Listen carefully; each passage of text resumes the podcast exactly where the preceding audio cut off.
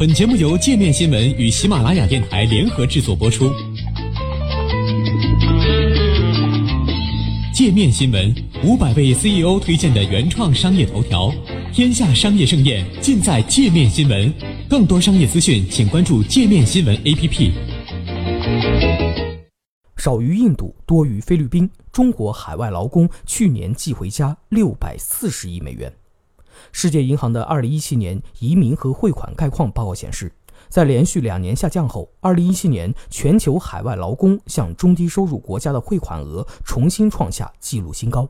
而这主要得益于欧盟、俄罗斯以及美国强劲的经济增长。此外，原油价格上涨也增加了海湾国家接纳的海外劳工数量。世界银行上周发布的这份报告称，二零一七年。流入中低收入国家的海外劳工汇款总额达四千六百六十亿美元，较二零一六年的四千二百九十亿美元增加百分之八点五。如果将流入高收入国家的海外劳工汇款包括在内，二零一七年全球劳工汇款总规模达六千一百三十亿美元，较二零一六年的五千七百三十亿美元增长近百分之七。根据报告，去年印度是全球收到海外劳工汇款最多的国家。规模总计达六百九十亿美元，中国以六百四十亿美元排在第二位，菲律宾和墨西哥分别以三百三十亿美元和三百一十亿美元分列三四位。国际农业发展基金会（简称 IFAD） 去年发布的报告显示，二零一六年中国海外劳工向国内汇回了六百一十亿美元的收入，占中国国内生产总值的百分之零点六。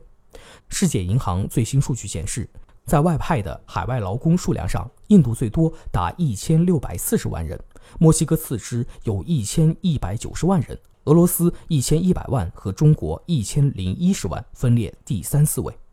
中国商务部对外投资和经济合作司提供的数据显示，二零一七年中国对外劳务合作派出各类劳务人员五十二点二万人，较上年同期增加二点八万人。其中，承包工程项派出二十二点二万人，占百分之四十二点五；劳务合作项派出三十万人，占百分之五十七点五。年末在外各类劳务人员九十七点九万人，较上年同期增长一万人。根据 IFAD 去年的报告，全球排名前十位的汇款流出国是美国、沙特、俄罗斯、阿联酋、德国、科威特、法国、卡塔尔、英国和意大利。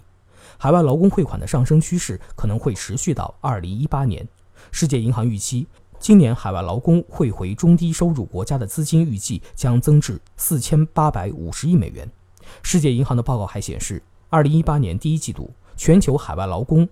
每两百美元的汇款成本平均为百分之七点一，但仍然高于联合国可持续发展目标中百分之三的目标水平。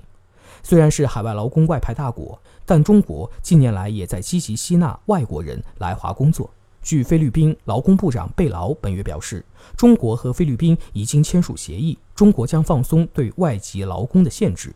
并将引入三十万菲律宾籍劳工，其中包括厨师、保姆、家政服务人员、英语老师和护士等工种。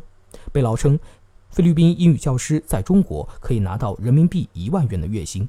几十年来，菲律宾一直依赖数百万海外劳工的汇款来刺激本国经济，支撑菲律宾比索的汇率。去年，菲律宾海外劳动汇款占该国 GDP 比重高大约百分之十，成为出口贸易外该国最大的外汇来源。传统上，中东国家是菲律宾劳工最大的海外就工目的地。不过，菲律宾劳工对中东的依赖正在逐渐减少，他们正逐渐转向俄罗斯和中国。菲律宾海外就业署署长欧拉利说：“俄罗斯首次向菲律宾人开放市场，他们希望达成一个政府间的发展框架，正如我们与中国达成的那样。俄罗斯的建筑和服务部门正在雇佣熟练工人。”